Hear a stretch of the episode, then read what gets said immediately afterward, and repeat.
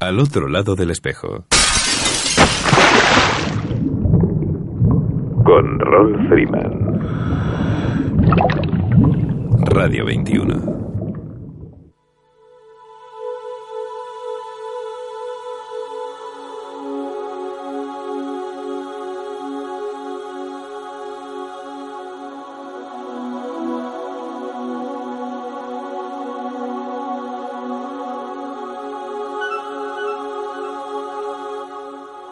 Hola amigos, saludos alados y bienvenidos a una nueva edición de Al otro lado del espejo.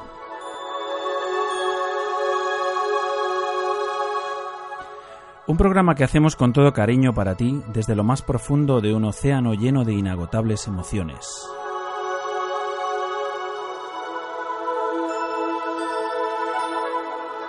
Emitiendo desde tu emisora favorita, Radio 21, a través de las ondas de la frecuencia modulada desde el 107.9, 107.8 y 107.5.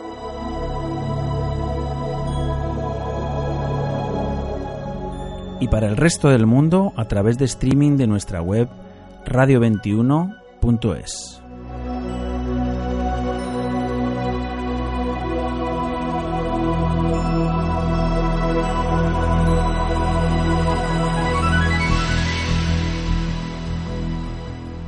En 32 programas que llevamos realizados hasta la fecha, no hemos sino tocado ligeramente el buceo de una manera bien generalizada, con algunos pormenores puntuales, eso sí, y se me ocurren algunas de sus formas eh, que aún ni siquiera nos hemos acercado a esbozar, como sería, por ejemplo, el buceo a nivel militar, probablemente una de las mayores fuentes de investigación y desarrollo, como casi en todo, de la actividad submarina.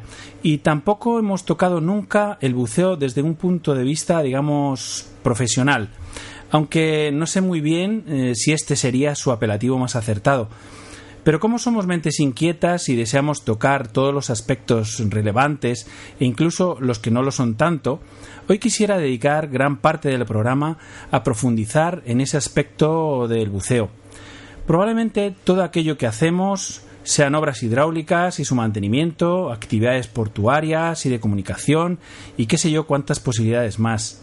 Como decía, somos mentes inquietas y queremos saber más de todo. Y en lo concerniente al buceo, con mucho más motivo. Así que nos hemos puesto en contacto con una escuela de Valencia, concretamente con MDI Valencia y concretamente con su director, César Hernández. Buenas tardes, César, y bienvenido al otro lado del espejo. Buenas tardes a vosotros también. Bueno, pues eh, lo primero es lo primero, ¿qué es MDI Valencia? Bien, eh, MDI Valencia es un centro de formación marítima que nace sobre todo con el espíritu del buceo profesional, eh, aunque desde luego tocamos otro tipo de formación en el ámbito de las actividades marítimas. Evidentemente y, efectivamente el, grueso de, la empresa y, de la, y del centro formativo se dedica a escuela de buceo profesional. Eh, no obstante, eh, y, bueno, y dadas las circunstancias, también hacemos cursos de náutica recreativa, náutica profesional y, por supuesto, cursos también de buceo deportivo. Eh, sería interesante definir así con claridad qué, qué es el buceo, qué es lo que entendemos por buceo profesional. El profesional es una lo, más ajustado que podríamos decir eh, al respecto sería que es una profesión realizada, por supuesto, con un ánimo de, lucro, eh, en el que eh, la persona, el trabajador, se somete a un, a un medio hiperbárico. De una manera muy, bueno, poco porque evidentemente hay otros medios hiperbáricos que no están sometidos a que la persona que los eh, que los utiliza sea un, buceador ¿no? como son las, las, tuneladoras y cosas de estas. Pero bueno evidentemente eh, principalmente el buceo profesional es una actividad con ánimo de lucro en la que el trabajador es un buceador que se somete a un, a un medio hiperbárico ¿Existen categorías profesionales como en el resto de los gremios? Existen categorías profesionales, sí, existen categorías profesionales, algunas de ellas reguladas eh, mediante un convenio colectivo, eh, que de cualquiera de las formas no es de, mucha aplicación, porque en este gremio pues eh, lo cierto es que son más normales los contratos a los buceadores por, por otros gremios, los gremios de la construcción o cualquier otro gremio. Pero lo que sí que es cierto es que, es que existen unas categorías ya definidas sobre todo en función de la experiencia, de la formación y de la experiencia del buceador, ¿no? Eh, sí que existen, eh, sí que es cierto que en cualquier eh, intervención subacuática existe un, jefe de equipo, existen unos buceadores experimentados y luego existen otros buceadores que, no tienen tanta experiencia como, como el resto. Naturalmente, o sea, lo, lo realmente, lo que realmente ocurre es que, que sí que existen eh, ciertas categorías eh, en, los, en, el buceo profesional. Quizá, quizá este, este aspecto del buceo profesional, eh, yo desde luego intento englobarlo o, asimilarlo de, de, forma que todo lo que no es lo que entendemos por buceo recreativo o, lo que es buceo explorativo o demás es lo que entendemos como buceo más profesional, ¿no? Más dedicado, pues quizá a, muchas labores, como decía yo un poco al principio, ¿no? A mm. cosas muy diferentes o muy variadas. Sí, cualquier mm, trabajo, cualquier trabajo que se tenga que realizar eh, para que nos entendamos debajo del agua, eh, tiene que estar realizado por un buceador profesional y, y este es el trabajo que, que se hace en un, como has dicho tú bien al principio, eh, en, una, en un mayor porcentaje en obra hidráulica, mm, en otro menor porcentaje en otro tipo de, intervenciones como, como en, gasoductos, oleoductos o, o incluso salvamentos, reflotamientos o incluso buceo científico, pero mm, sí que es eh, sí que es cierto que el buceo profesional pues eh, está eminentemente dirigido a eso no al trabajo de una persona debajo del agua. ¿Cómo, cómo se forma un buzo profesional porque supongo que será distinto a, a, otro tipo de, buceos. Sí, las vías o las alternativas que tiene un buceador profesional en España, en España, porque luego eh, fuera de España a nivel europeo extracomunitario tienes eh, otros otros tipos de formación eh, que son requeridas para otros tipos de trabajo, ¿no? Pero en España eh, tenemos eh, dos maneras de formarnos. Una, a través de estos certificados de profesionalidad, que son los títulos de, básicos de buceo, que dado que las competencias en materia de buceo profesional están transferidas a las comunidades, pues cada comunidad tiene su regulación y llama por decirlo de alguna manera, de alguna manera llama a este título básico de buceo de una manera y eh, luego tienes unos, eh, un ciclo formativo, que este sí que es del Ministerio de Educación, eh, un ciclo formativo de, grado medio, que hasta hace poco, hasta hace poco tiempo, relativamente poco tiempo, se llamaba técnico en buceo de media profundidad, pero que en el 15 de agosto del 2012 fue derogado el Real Decreto 727 del 94, el 750 del 94 el título y el currículo respectivamente y ahora sea lo que se ha regulado ha sido un título que eh, se llama eh, técnico en operaciones subacuáticas e hiperbáricas. ¿eh? Es un, ciclo formativo de grado medio. Cuando has dicho lo de las competencias de las comunidades autónomas, a mí me ha venido a la mente el chiste aquel que contaba Eugenio del, del buceador de la Mancha, ¿no? El buceador manchego. Pero bueno, ¿es muy cara la formación? El acceso a la, formación en materia de buceo eh, en España es directo y gratuito a través de los centros que las consellerías, la Junta, los, eh, los, los, las administraciones comunitarias de cada comunidad autónoma eh, tienen, tienen concertados o son propios de ellos. ¿no?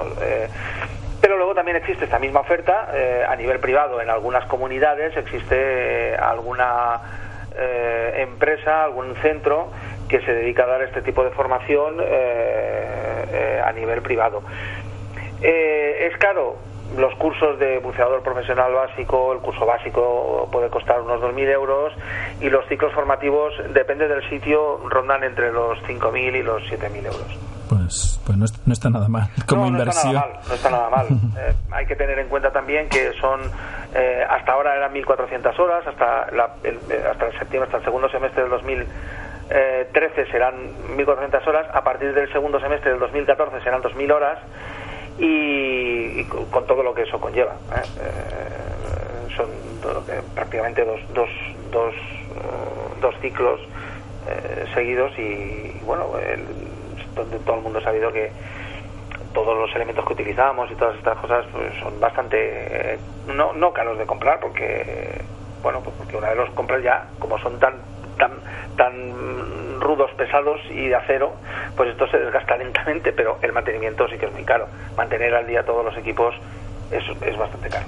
Y, a colación de esto que dices de los equipos, es, eh, ¿la equipación de un buzo profesional es, eh, tiene una característica especial? ¿Es eh, diferente a...?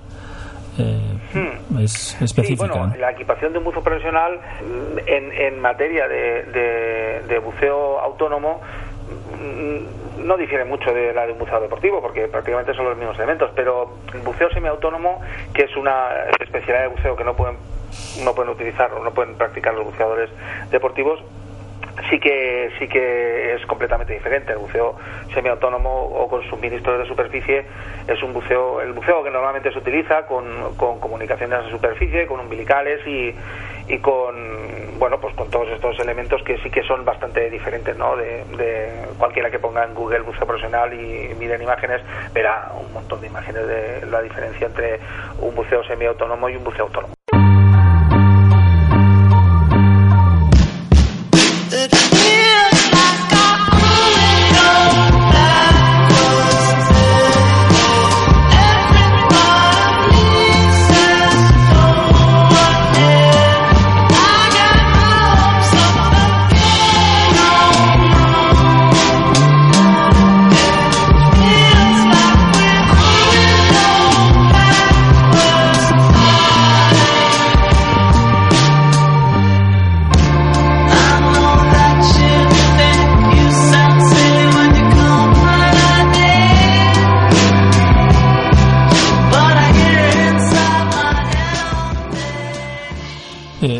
¿Puede ser cualquiera buzo profesional o hay algún tipo de restricción? Bueno, la restricción es una restricción única y exclusivamente eh, médica. Es decir, eh, para poder realizar un curso de, buceo profesional tienes que pasar un reconocimiento médico eh, estricto y si no cumples con las condiciones mínimas, pues no, no puedes no, no puedes no puedes dedicarte al buceo profesional y luego, por supuesto, como cualquier otro ciclo formativo, cualquier otra enseñanza, pues tienes que pasar tus exámenes y tienes que pasar eh, tus, tus pruebas y, tienes que cumplir con todos los requisitos eh, que la Administración exige. Eh, ¿Tú piensas que en este momento coyuntural en el que en el que atravesamos todos y demás y bueno pues la la tan manida crisis que está omnipresente en, todos los aspectos de nuestra vida que nos rodea. Eh, ¿Tú crees que, que, el buceo profesional eh, puede ser eh, ahora mismo una opción laboral real? El buceo, el buceo profesional es una opción laboral tan real como puede ser cualquier otra mm, cualquier otro tipo de, de, de opción laboral que exista en el, en el mercado sabemos que, que la crisis, claro, se ha cebado especialmente con algunos sectores y, y, no es tan fácil que, que bueno, pues que, esta gente eh, o estos profesionales tengan, encuentren un, un cierto trabajo, pero, pero el buceo profesional siempre ha tenido sus recursos, ¿sabes? Siempre ha tenido, siempre ha habido eh, piscifactorías y cetarias, siempre ha habido eh, pequeñas compañías que se dedican a mantenimientos y, y bueno, eh, sí es cierto que yo tengo muchos compañeros que ahora mismo no están trabajando, pero también tengo otros muchos compañeros que no están trabajando, que han decidido salir fuera y que sí que han encontrado trabajo. Es decir, como opción laboral real dentro de España probablemente no, pero como opción laboral fuera de España probablemente sí, porque mm, hay mucha gente que ha salido fuera a trabajar y ha encontrado trabajo. Claro, yo me refería, me refería si el sector eh, subacuático, digámoslo así, a nivel profesional estaba, estaba en expansión expansión o está paralizado o está en recesión. En fin. el, el buceo profesional, eh, como hemos dicho al principio también, que lo hemos hablado, el, el, 90% de la, del trabajo en el buceo profesional es el trabajo de obra hidráulica, ¿eh? trabajo de construcción de, de, nuevos muelles, de nuevos puertos, de nuevos club náuticos, de mantenimiento de club náuticos o de puertos, de reparaciones, de lanzamiento de tuberías y, y esto no deja de pertenecer al gremio de la construcción. Entonces, es evidente que sí que es cierto que se ha notado bastante. Ya no se ejecutan tantas obras como se antes. Las obras que habían están paralizadas, las que se ejecutan se ejecutan bajo mínimos y bueno, sí que es cierto que se ha notado, pero insisto, muchos de los compañeros que no han encontrado trabajo aquí en España lo han encontrado fuera de España. Estaba pensando, ahora que, que, evidentemente está en, ese aspecto muy relacionado con la, con la construcción, como dices, eh, mm, quería hacerme un poco la idea y por curiosidad, ¿cómo, cómo es una jornada laboral de un, de un buceo? Pues son muy largas, son muy largas. Pero claro, un buceador no, no, puede estar ocho horas en el tajo metido bajo el agua, ¿no? No, no, no. Eh, hay, una, hay una normativa de seguridad para el ejercicio de actividades subacuáticas, eh, editó en el 97, el 14 de octubre del 97, y en, este, y en esta normativa pues hay una regulación de lo que, lo que son los, los, eh, la duración máxima de la exposición de los, trabajos de los trabajadores ¿no? al medio hiperbárico. ¿no? Eh, y habla de muchos tipos de trabajos, habla de los trabajos en saturación, de los trabajos en campana húmeda, de los trabajos en torreta. Bien, en el caso de los trabajos normales, ¿no? el, decreto este regula que la exposición máxima diaria será de 180 minutos, ¿vale? ¿Eh? De 180 minutos incluyendo en ese tiempo la, eh, o sea, la, fase de compresión, la distancia en el fondo y la descompresión también. ¿no? Oye, y, y perdona, ¿y existe, existe a lo mejor algún, lo que podríamos denominar el trabajo ideal como, como buzo profesional? Pues mm, como en cualquier trabajo, siempre aspira a llegar a lo máximo, ¿no? El máximo, lo máximo que se puede hacer en el mundo del buceo profesional va un poco en función de, de, lo que a cada buceador le guste. Un buceador se puede especializar en trabajos de corte y soldadura y, bueno, y ser un amante y un incondicional de los trabajos en, eh, de corte y soldadura. Puede, uno puede, le puede encantar el buceo en saturación y puede ser, y puede querer ser un gran buceador de saturación. Eh, como el mejor trabajo del mundo, ¿eh? como, como el mejor trabajo, un trabajo o el trabajo ideal para un, buceo, un buceador profesional, uno entiende que, el que, que, debe de ser el trabajo que más dinero le reporte, desde luego hay trabajos en los que se pueden ganar mm, mil, dos mil, tres mil libras diarias diarias ¿eh? pues eh, pues precisamente eh, era mi, mi siguiente cuestión no algo que, que, seguro que le interesa a muchos de los que nos escuchan y que le, alguna vez lo hayan pensado no cuánto gana un, un buzón bueno, hablábamos antes, te comentaba antes lo del convenio colectivo este, ahí en este convenio colectivo se regula una serie de, de, de sueldos mínimos y tal, que, que, luego por supuesto tampoco que no son no son no son reales porque los buceadores no pero bueno un buceador eh, normal hoy en día puede estar del orden de los 100 eh, euros diarios aproximadamente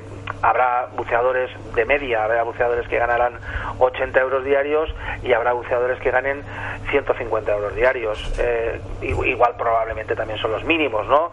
Pero eh, con una media de 100 euros diarios eh, y trabajando, trabajando 30 días al mes, ¿eh? o, 29 o, igual incluso solamente tienes eh, días de descanso cuando cuando el mar lo permite es decir cuando el mar se pone bravo y no deja que bucees entonces es cuando tienes días de vacaciones pero te hablo que, que trabajando 30 euros al día 30, perdón 30 días al, al, mes es un trabajo en el que eh, es muy específico es muy muy muy directo muy indicado para una fase en concreto de una obra y, y bueno pues pues cuando se llega y se uno se pone a trabajar tiene que terminar el trabajo con las mayores satisfacciones para el cliente eh, y lo más rápido posible. Claro, que además eh, mm, por las por las mismas condiciones del propio trabajo tampoco te permite hacer horas extra, según hemos dicho antes. Eh, también está regulado, eh, también está regulado lo de las horas extras, pero pero bueno, las jornadas de los buceadores son su jornada, su, su turno de agua, que puede ser de una, dos, tres, cuatro o cinco horas, y, ah, y luego tu turno de superficie para ayudar a tus compañeros. Esto es lo que es la realidad. Luego ya cada uno que, que bueno, pues que coja la, el, la resolución del, del 9 de julio del 2000 no, no es del 9 de julio de 2010, creo que es posterior. Una posterior, no, eh, quiero decir, sí, es posterior, es de enero del año pasado. A finales de enero del año pasado, 25 de enero del 2012, ahí está el convenio colectivo y leer pues lo que... Pero vamos, no es un convenio que se aplique, ¿eh? ya, vamos, te lo adelanto que no es tampoco una cosa que pasa exclusivamente en este, en este gremio, ¿eh? que pasa en todos los gremios, los convenios los convenios y, y, ahí está regulado todo y si alguno se quiere remitir legalmente a lo que lo tiene ahí, pero luego en la práctica y en la realidad luego es otra cosa muy diferente. Eh, bueno, César, pues ya vamos a ir terminando. Dinos cómo, cómo, nos, cómo nos ponemos en contacto con, con MDI. Bueno, ¿qué significa MDI? Por MDI es Mediterranean Maritime and Diving Institute. ¿eh? Ah. Es una, una, contracción ahí del nombre de la, de la escuela. Eh, una, eh, ya como os decía antes, una escuela que está en Valencia y un centro de formación marítima en el que mm, vais a encontrar un montón de formación en el ámbito de las actividades marítimas y con una oferta formativa muy amplia, muy amplia que no existe en ningún en ningún otro centro formativo de España, tanto de cursos homologados como de cursos de formación propia y de, y de aprovechamiento. Eh, nosotros estamos en Valencia, podéis poneros en contacto con nosotros a través de la página web que es www.mdivalencia.com en mdivalencia.com bien a través de la página web tenéis los teléfonos de contacto el teléfono fijo que es 963 660-774, 963-660-774, el móvil eh, para localizarnos en cualquier momento en el 650 037 008 650 037 008 pero a través de la página web eh, tenemos una, un sector un apartado de noticias en el que vamos poniendo mm, toda la, apertura de las matrículas los cursos de buceo cuando empiezan los cursos de náutica todos los servicios que tenemos los cursos las ofertas de empleo. Tenemos también una, un apartado para las empresas que nos solicitan cualquier tipo de, de personal en el sector marítimo y vamos poniéndolas eh, bueno, una página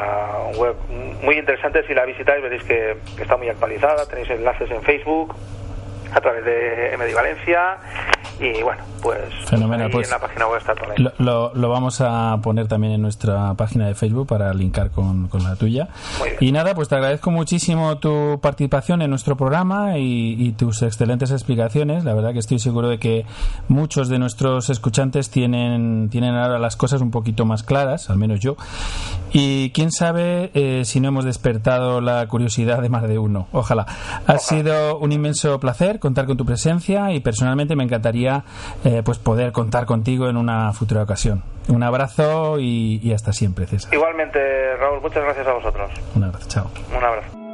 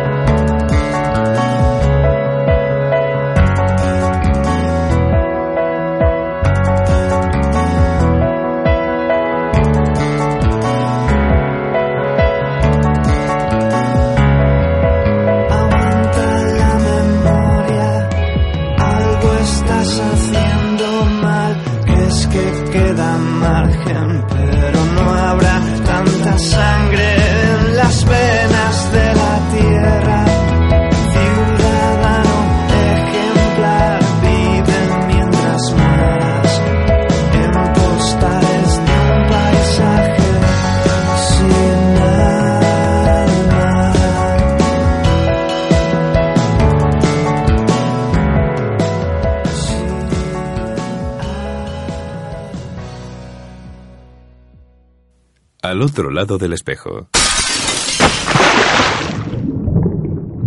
Con Rolf Freeman.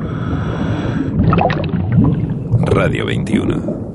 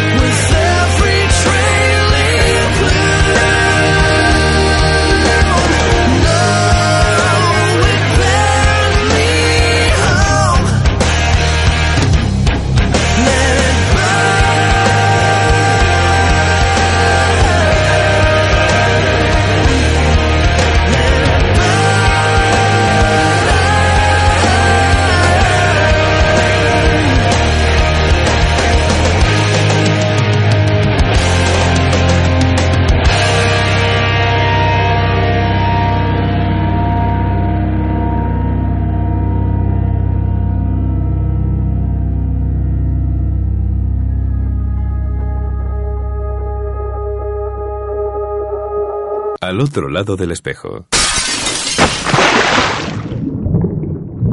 Con Rolf Freeman. Radio 21.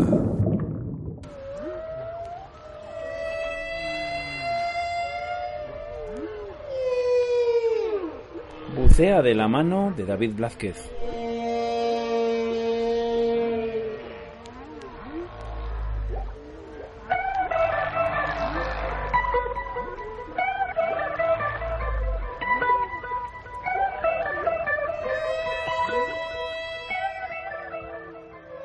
Buenos días Raúl y a todos los que nos estéis escuchando. ¿Qué tal? En el programa de hoy vamos a contar cómo estructuramos el curso Open Water y el primero de los seis módulos que desarrollaremos a lo largo del curso. El curso se puede dividir en tres apartados. El primer apartado sería las inmersiones en aguas confinadas. Realizaremos cinco inmersiones en piscina en las que aplicaremos las bases del buceo, prácticas de ejercicios y procedimientos. El segundo apartado es el desarrollo de conocimientos que tendrás que realizar al final de cada tema de tu manual con posterior prueba teórica del mismo. El tercer apartado son las inmersiones en aguas abiertas. En el mar haremos cuatro inmersiones, en las cuales completas tu entrenamiento como buceador de nivel inicial, aplicando y desarrollando las técnicas y conocimientos en el entorno de buceo real, todo bajo la, supervisión directa de un instructor o asistente certificado. Una vez vista la estructura del curso, vamos a adentrarnos en el mismo. En este primer capítulo vamos a hablar del medio acuático, el equipo de buceo, la importancia del compañero y descubriremos los ejercicios y procedimientos de la primera inmersión en aguas confinadas. El medio acuático. En primer lugar vamos a hablar de la flotabilidad. Y para hablar de la flotabilidad tenemos que hacer referencia al principio de flotabilidad o principio de Arquímedes, que dice simplemente que un objeto sumergido en agua recibe un empuje hacia arriba igual al peso de la cantidad de agua que desplaza. Este principio de flotabilidad viene a decir que si un objeto desplaza una cantidad de agua que pesa más que su propio peso, flotará. Y si un objeto desplaza una cantidad de agua que pesa menos que su propio peso, se hundirá. Como buceador buscará siempre la flotabilidad neutra. ¿Qué quiere decir esto? Si un objeto flota diremos que tiene flotabilidad positiva. Si un objeto se hunde diremos que tiene flotabilidad negativa. Y si un objeto ni flota ni se hunde diremos que tiene flotabilidad neutra. En agua salada, al ser más pesada tendrá más flotabilidad que en agua dulce. A continuación, hablaremos de la presión y cómo afecta en los espacios aéreos de nuestro cuerpo. El cuerpo está compuesto principalmente por líquido, que es incompresible y reparte la presión por igual a lo largo de tu cuerpo. Pero en los espacios aéreos de tu cuerpo notan la presión debido a la compresión del aire en su interior. Debido a que el agua es mucho más densa y pesada que el aire, los cambios de presión son más notables al ascender o descender. A nivel de mar, la presión que ejerce el aire permanece constante y se denomina una atmósfera o también llamada bar. ¿Qué quiere decir esto? Que cuando comenzamos la inmersión contaremos con ese bar de inicio. Cada 10 metros de profundidad añadiremos un bar de presión. Así pues, a 20 metros estaremos a tres bares de presión, uno del aire y dos de los 20 metros descendidos. Para entender el funcionamiento del aire respecto a la presión, vamos a pensar en un recipiente flexible, como puede ser un globo. Si este lo sumergimos desde la superficie a 10 metros, el volumen, tamaño, será menor, pero la densidad del aire será mayor, las partículas que están más juntas. Siguiendo con el ejemplo anterior, si el objeto se encuentra a 10 metros, dos bares, el volumen será la mitad y la densidad será el doble. A 20 metros, tres bares, el volumen será un tercio y la densidad será el triple, y así sucesivamente. Por ello, cuando descendemos necesitamos añadir aire para compensar la reducción del volumen del espacio aéreo. Al ascender pasa lo contrario, el volumen aumenta y la presión disminuye. Por ello debemos ascender despacio para evitar una sobreexpansión pulmonar. Compresión en un espacio aéreo. Una compresión es un desequilibrio de presión en el que la presión en el exterior de un espacio aéreo es mayor que la presión en el interior del espacio aéreo. Los dos principales espacios aéreos que se ven afectados por la presión son el oído y los senos. Para compensar el aumento de presión en los oídos por el descenso, deberás pinzar la nariz y soplar suavemente hacia ella con la boca cerrada. Otra técnica es tragar, mover la mandíbula Realmente eh, la sensación que tenemos es la, misma que cuando volamos. Esta maniobra es importante anticiparla al dolor y realizarla antes de cada inmersión. Si sufrimos catarros, nos va a costar mucho más que compensar. Incluso si no llegaríamos a compensar, tendríamos que anular eh, de inmediato la, la, inmersión. Si sientes dolor, asciende y compensa de nuevo, hasta aliviar el dolor. Si sigues descendiendo, lo único que notarás es más dolor. Durante el acceso podrás sentir el bloqueo inverso, es tener más presión en el interior que en el exterior. Si notas esta sensación, ralentiza o para el ascenso, desciende unos metros para dar tiempo al aire a salir. Respira continuamente y no aguantes la respiración. Los pulmones podrían resultar dañados incluso por cambios de presión pequeños si aguanta la respiración. incluso tan pequeños como un metro. Por eso es importante respirar siempre continuamente al a utilizar equipo autónomo incluso en aguas poco profundas. El equipo de buceo proporciona aire a una presión igual a la presión ambiente. Esto significa que cuanto más profundo vayas, más rápido gastarás el aire. Equipo de buceo. Todos los elementos que utilizamos son importantes, por eso antes de realizar cualquier inmersión debes hacer un chequeo del equipo. En primer lugar vamos a hablar de la máscara. La finalidad es poder ver bajo el agua. Esta crea un espacio aéreo para que tus ojos puedan enfocar. La mejor máscara no es la máscara, sino la que al inhalar por la nariz y sin las cinchas puestas se sostiene y ajusta mejor a nuestra cara. El tubo te permite nadar o descansar con la cara dentro del agua. Es importante para nadar desde el barco al punto de inmersión y por si hubiera corriente y salimos alejados del barco. Te permite ahorrar el aire de tu botella. Aletas. Las aletas nos proporcionan una gran superficie para que al mover las piernas podamos desplazarnos con el aumento de volumen que tenemos al bucear con equipo autónomo. Las aletas deben tener una gran pala con nervios que añadan rigidez y actúen como estabilizador. Existen muchos tipos de aletas. Debemos pedir consejo a un vendedor o instructor cualificado para poder elegir las más idóneas para nuestro tipo de buceo o complexión física. El equipo encargado de la flotabilidad son el chaleco y los plomos. El chaleco es un dispositivo de control de flotabilidad. Es una bolsa flexible que puedes inflar o desinflar para controlar tu flotabilidad. Este va conectado a la botella para poder inflarlo. Existen muchos tipos de chaleco, pero las características importantes que tienen que tener es que tiene que contener suficiente aire para poder ofrecer a ti y a tu compañero suficiente flotabilidad en la superficie. Tener un latiguillo de hinchado y deshinchado un sistema de hinchado de baja presión para llenar el chaleco directamente de la botella, una válvula de sobrepresión para evitar que el chaleco se rompa debido a un inflado excesivo y por último deben ser ajustables y cómodamente pero siempre dentro de nuestra talla. Otro elemento del equipo importante son las botellas, que son las encargadas de suministrar el aire que necesitamos para realizar la inmersión.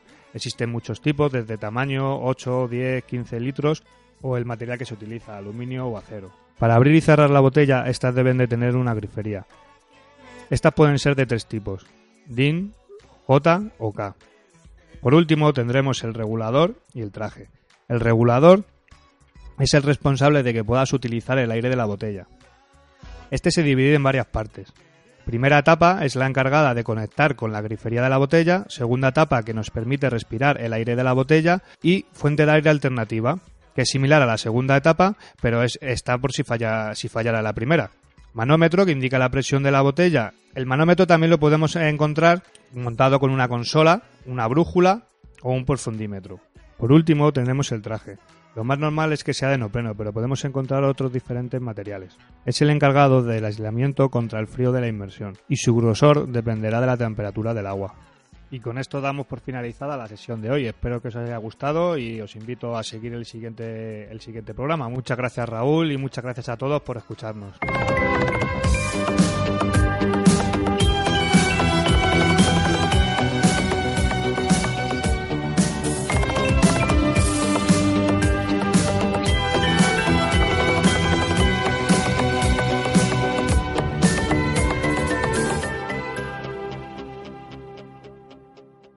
Llegamos a uno de mis momentos preferidos de este programa, que es cuando llamamos a la Escuela de Buceo de Zoea de Madrid, que por cierto la semana pasada dije algo un poco raro, pero bueno. Y ya escuchamos a su responsable de biología, que es Inés García, y que nos cuenta cada viernes cosas muy interesantes acerca de los seres vivos que habitan en nuestros mares y que con más frecuencia nos vamos a encontrar en nuestras inmersiones. Así que saber un poquito más sobre su condición y sus características nos, nos, va a permitir observarlos con más detenimiento y sobre todo con muchísimo más respeto. Inés, bienvenida de nuevo, ¿cómo estás? Buenas tardes. Pues muy bien, con ganas de hablar con vosotros. Fenomenal. Oye, ¿de qué vamos a hablar hoy? Pues hoy vamos a hablar de un invertebrado marino que seguro que todos conocemos, el pulpo común. Ajá. El nombre científico de este animal es Octopus vulgaris y pertenece a un gran, un gran, grupo que es el filo de los moluscos, que son animales de cuerpo blando que generalmente tienen una concha externa para protegerse. Pero dentro de este grupo hay una clase a la que pertenece el pulpo, que son los cefalópodos. Y en este grupo, a lo largo de la evolución, han ido perdiendo la concha y el pie musculoso que tienen la mayoría de los moluscos se ha modificado y en vez de ser único, pues se ha dividido en ocho partes y es esos son los tentáculos de, un pulpo. Por eso eh, el pulpo es un animal de cuerpo globoso que representa la cabeza del que salen esos ocho tentáculos que están dotados de dos hileras de, ventosas. Una característica muy, muy, muy típica del pulpo y muy curiosa es que son capaces de cambiar de color en muy pocos segundos para mimetizarse con el fondo. Es una de las defensas que tienen y pueden pasar del marrón oscuro o rojizo al blanco en poco tiempo. Cuando veáis un, pulpo así pálido de color blanquecino es mala señal, quiere decir que está asustado y que va a utilizar alguna de sus defensas para huir. Una de ellas puede ser que lance un chorro de agua, que emita un chorro de agua desde una zona que se llama el sifón, que es una cavidad que pueden llenar de agua y expulsar un churro, un chorro, perdón, y salen propulsados y la otra defensa es que tienen una glándula que segrega tinta y que emite así como una nube oscura y eso confunde al depredador. Tienen que irse buscando sus, sus defensas para protegerse. Pues este, este animal habita en fondos rocosos normalmente, donde hay grandes bloques de piedra, pero también se le puede encontrar en, en fondos mixtos de roca y arena y muchas veces asociado a las, a las praderas de fanerógamas, a la posidonia oceánica. Y es un animal que de, muy territorial durante el día suele estar escondido en su, en su guarida y es por la noche cuando sale a cazar, es de hábitos nocturnos. Por la noche va desplazándose por el fondo con ayuda de sus eh, tentáculos y, va, pues incluso a veces levanta piedras o rocas en busca de alimento su principal alimento son otros invertebrados, sobre todo crustáceos y moluscos más pequeños como orejas de mar. Es una parte importante de su dieta. Y también puede alimentarse de pequeños peces. Y también sirve de depredador, o sea, son depredados los pulpos por algunas eh, especies típicas del Mediterráneo, como las morenas, los congrios o los meros. Y en cuanto a la relación con el buceador, pues es muy típico que algunos buceadores que quieren ver al pulpo en movimiento, aunque sea de día, pues lo sacan de sus escondrijos para jugar o, para verles más de cerca. Y como hemos dicho antes es bastante estresante para el pulpo, sobre todo si se trata de hembras que están al cuidado de la puesta, porque en ese momento la hembra está pues dando, poniendo al servicio de la de la descendencia todas sus energías están bastante, bastante débiles. Por eso, si vemos a, un, una hembra de pulpo en la guarida cuidando a los huevos, cuanto menos la molestemos, mejor. Y lo aconsejable es estar a una distancia prudencial y dedicarnos a observar porque tienen son bastante, muy inteligentes dentro de los invertebrados tienen cierta capacidad de inteligencia y unos órganos sensoriales muy desarrollados entonces pues os invito a que en vez de ir persiguiéndole, os quedéis observándole porque muchas veces tienen comportamientos curiosos. Y hasta aquí hemos llegado con el apartado de hoy. Muy bien, Inés. Pues nada, como aquí en la radio somos muy eficaces, hemos buscado un tema musical para despedirte que seguramente conoces y que es de los Beatles y se llama Octopus Garden. ¡Qué bien! ¿Te suena? Me encanta. muy bien. sabéis por qué es, ya que vamos a oír la canción, una canción que escribió uno de los componentes de los Beatles porque le contaron la, la costumbre que tienen los pulpos de dejar en la puerta de su, de su guarida los restos de, de lo que se ha ido alimentando. Y, a eso es lo que llaman la canción el jardín de los pulpos. Pues, pues nada, a escuchar la canción. Muy bien, Inés. Un beso muy fuerte. Hasta luego. Under the sea, in an octopus's garden in the shade. He'd let us in, knows where we've been. In his octopus's garden in the shade. I'd ask my friends to come and see.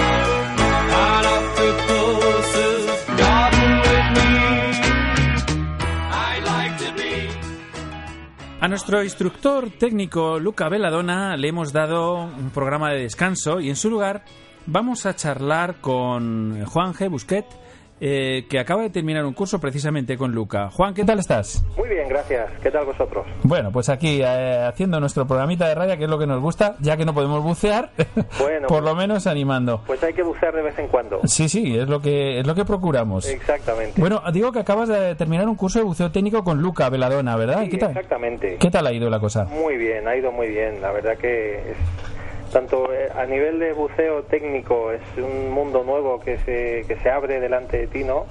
Como eh, la posibilidad de hacerlo con Luca, que es una persona entrañable, ¿no? Oye, ¿en qué ha consistido el, el curso así a grandes rasgos? Bueno, pues el, el curso es, es, es de PADI, es lo que llaman el Tech Deep de PADI, que son, pues, es la unión de tres cursos diferentes en uno.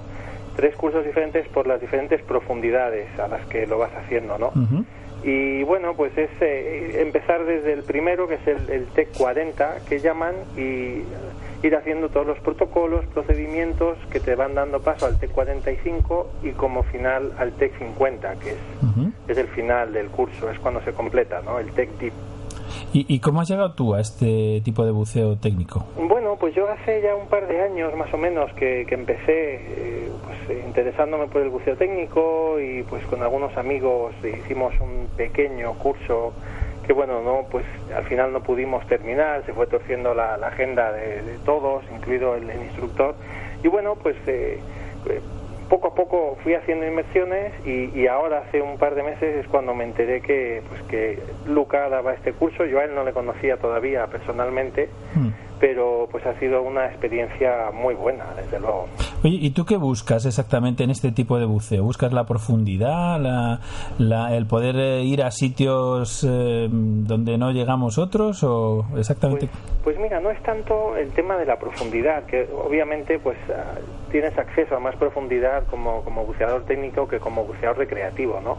Pero no es tanto la profundidad como, como tal vez salir un poco de lo que es el, el buceo recreativo, ¿no? Y en el que, bueno, pues a medida que vas teniendo experiencia, pues quizás sabes un poco de qué va la cosa y no le das a la inmersión la importancia que tiene, me refiero a la preparación, ¿no?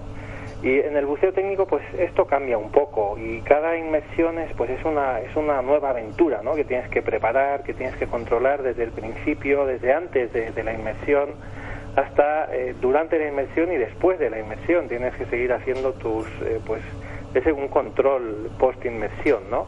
Eso por un lado. Por otro, pues bueno, hay una serie de, pues de, de protocolos, digamos, que, que hay que hacer en el buceo técnico antes de cada inmersión que el recreativo no tiene y es pues es muy interesante realmente todos los cálculos que tienes que hacer todas las previsiones que tienes que hacer para el lugar que quieres eh, ir a conocer o a, o a bucear muy interesante Ujú. Oye, ¿a ti dónde te, dónde te gustaría bucear? ¿Tienes algún objetivo a medio o a largo plazo? Pues, eh, pues la verdad no. De momento, pues ha sido el objetivo inicial ha sido terminar el curso y ahora bueno, pues tal vez eh, hablar con Luca y preguntarle pues recomendaciones suyas. Seguro que él tiene muchos lugares a los que me puede recomendar ir. Oye, ¿a ti qué te gustan más, los, lo- lo- los pecios o las peleo? Pues de momento los pecios, pero eh, a Luca, que es un amante también de pecios, por supuesto, pero, pero de espeleo, pues poco a poco va a ir comiéndote el gusanillo y no digo yo que no acabemos probando algo de espeleo en algún momento. Bueno, pues, eh, pues no sé, ahora, ahora, ahora que no nos escucha nadie, Nadie, ¿qué, ¿verdad? qué tal, qué tal es eh, como instructor el Luca ese? Pues, pues mira, Luca tiene, pues tiene dos, eh, dos vertientes distintas. Por un lado, como, como profesional del buceo que es, y, pues las muchas, muchísimas inmersiones que tiene a sus espaldas, pues bueno, eh, muestra de que tiene tantas inmersiones es que es, es instructor trainer y eso ya es un, pues es un nivel muy alto, ¿no? Y bueno, pues es capaz de transmitirte una gran cantidad de, conocimientos, no solo desde, desde el punto de vista de teoría, de coger un libro y, y explicarte, sino desde su propia experiencia, ¿no? De haberlo, de haber pasado él por todo ello, eh, de haberlo vivido. Eso por un lado, eso a nivel profesional. Por otro lado, pues es sobre todo es una, una bellísima persona. Da gusto tratar con él y, y compartir pues muchos momentos, no solo de buceo, sino de, pues, de, una, de la vida normal y cotidiana, ¿no? Bueno, bueno, eh, vamos a dejarnos ya de peloteos. Sí, no, ya, ya no tengo que pelotear. No vaya ya a ser que curso, ya te ya te tengo- Bueno, la verdad es que le sí. pediré una comisión de todas Es un, ¿eh? Es un gran compañero y, y un gran amigo y, y bueno, le estimamos mucho y, y bueno, pues nada, ha sido un inmenso placer tenerte tenerte por aquí y además No, te favor, invitamos el mío. ¿eh? Oye, eh, Juan, cuando quieras, eh, aquí estamos eh, todos los viernes y si algún día te apetece venir a charlar, hacer, podemos hacer organizar una pequeña tertulia sobre, sobre esto, pues, Pues nada, contamos contigo. Muy bien, pues muchísimas gracias a vosotros. Un abrazo. Hasta luego. Hasta abrazo, luego. Buenas tardes.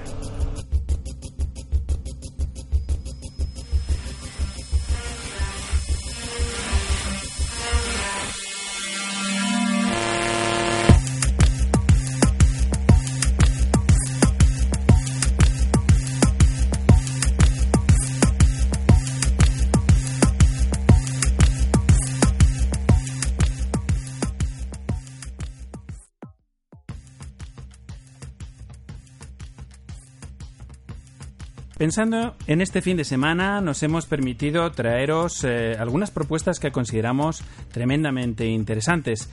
En primer lugar, hablamos con Andrés Ross del Centro de Estudios de la Naturaleza y el Mar, que es una asociación con sede en Cartagena, Alicante y Madrid. Hola Andrés, ¿qué tal? Eh, buenas tardes, ¿qué tal? Oye, tenéis una convocatoria para, para mañana sábado, ¿verdad? Sí, efectivamente. Mañana estamos allí en Madrid para presentar Cuba del Agua, una de las grandes exploraciones submarinas de España. ¿Y, y dónde, dónde se lleva a cabo el, el evento? Lo hacemos en los locales de Casco Antiguo, en la calle Jorge Juan, en dos sesiones, una a las 11 de la mañana y otra a las 6 de la tarde. Ujú. ¿Y, y en, qué, va- en qué va a consistir más o menos? Para que Pues- la gente se haga un poquito la idea. Eh, va a consistir en presentar la- una gran exploración de una cueva submarina de más de dos kilómetros de recorrido que llevamos eh, más de 20 años explorando en Cartagena. Eh, y, y llevamos tres novedades muy importantes a presentarle a los especialistas, a los buceadores madrileños, que es eh, una guía topográfica, o sea, una guía de un gran plano que se ha hecho de los 2.000 metros eh, submarinos, eh, unos vídeos de cómo se explora y cómo se realizan las, la- las inmersiones en esta cueva, y, y unas novedades de una serie de nudos que estamos utilizando para la instalación de la guía bajo la cueva. Ajá. Pues eh, vamos a ver cómo, cómo hacemos, porque hay que, hay que hacer una reserva, ¿no? Eh, sí, bueno, es, un- son, es entrada abierta, entrada gratuita. eh, la única historia es que es un es un aforo limitado y entonces Sí. se está haciendo una reserva que se pueden eh, solicitar perfectamente en cualquiera de las tiendas de casco antiguo de, de Madrid. Muy bien. Pues nada, desde eh, al otro lado del espejo animamos a los buzadores y amantes de las cuevas y la espeleología a que hagan su reserva y se pasen este sábado por la sede de Casco Antiguo en la calle Jorge Juan 118 en su horario de mañana o tarde como nos han comentado y, y que nada, que asistan al interesantísimo seminario sobre las últimas exploraciones de la Cueva del Agua y al, al Centro de Estudios de la Naturaleza y el Mar eh, pues emplazaros para que en futuros programas no- no- nos contéis algunas de las actividades que realizáis, porque estoy seguro que a, a nuestros escuchantes les va a interesar muchísimo. Muchísimas gracias por dedicarnos unos minutos y hasta la próxima. Muchas gracias a vosotros. Hasta luego. La organización Oceana Europa ha organizado el evento bajo el título Por una pesca sostenible, dirigido principalmente a los niños de 0 a 99 años y en horario de 10 a 14 horas en el campo de la Cebada, junto al Metro Latina de Madrid. Dice así, ven a jugar con nosotros, te espera una mañana de actividades en torno al mar y a los pescadores artesanales, donde realizaremos talleres divertidos, juegos didácticos para niños y conoceremos de cerca las artes de la pesca selectivas. Dibujaremos peces y participaremos en la campaña Pinta un pez.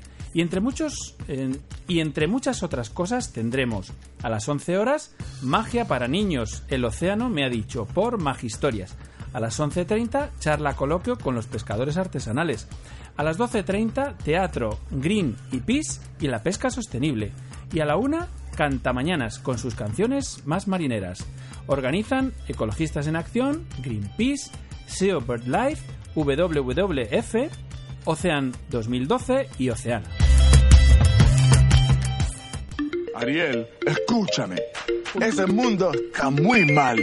La vida bajo el mar es mucho mejor que el mundo de allá arriba. ¿Tú crees que en otros lados las algas más verdes son y sueños con ir arriba, que gran equivocación. No es que tu propio mundo no tiene comparación. ¿Qué puede haber ahí afuera que causa tal emoción? Bajo el mar, bajo el mar. Bien amigos, y eso fue todo por hoy. Termina aquí nuestro programa trigésimo segundo, o lo que es lo mismo, décimo octavo de la nueva era. Deseamos hayáis pasado un buen rato en nuestra compañía. Para mí ha sido un auténtico gustazo. Os espero nuevamente la semana próxima, mismo sitio, misma hora, en la FM de vuestro receptor, 107.5, 107.8 y 107.9, aquí Radio 21. Casas son de cristal, la vida de nuestros peces muy larga no suele ser. Si al dueño le apetece, a mí me van a comer. ¡Bajo el mar! ¡Bajo el mar! Si nos escucháis por streaming desde vuestro dispositivo favorito en radio21.com o también podéis seguirnos a través de nuestra página de facebook.com barra aolderradio o de Twitter en arroba aolderradio. bajo el mar. Hay siempre ritmo en nuestro mundo al natural. La macarra ya tocará, el esturión se unirá. Siempre hay ritmo, ritmo marino bajo el mar. A los controles en la sala de máquinas del submarino amarillo y al micrófono dando la brasa, un servidor, Rolf Freeman, que os envía un cálido y que pasiano abrazo.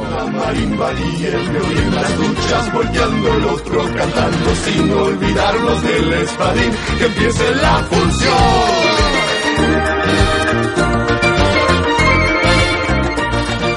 Saludos saladetes, gentes de la mar. Nos veremos en los mares o en los bares.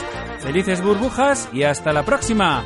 Y no se olviden de sonreír. Adiós.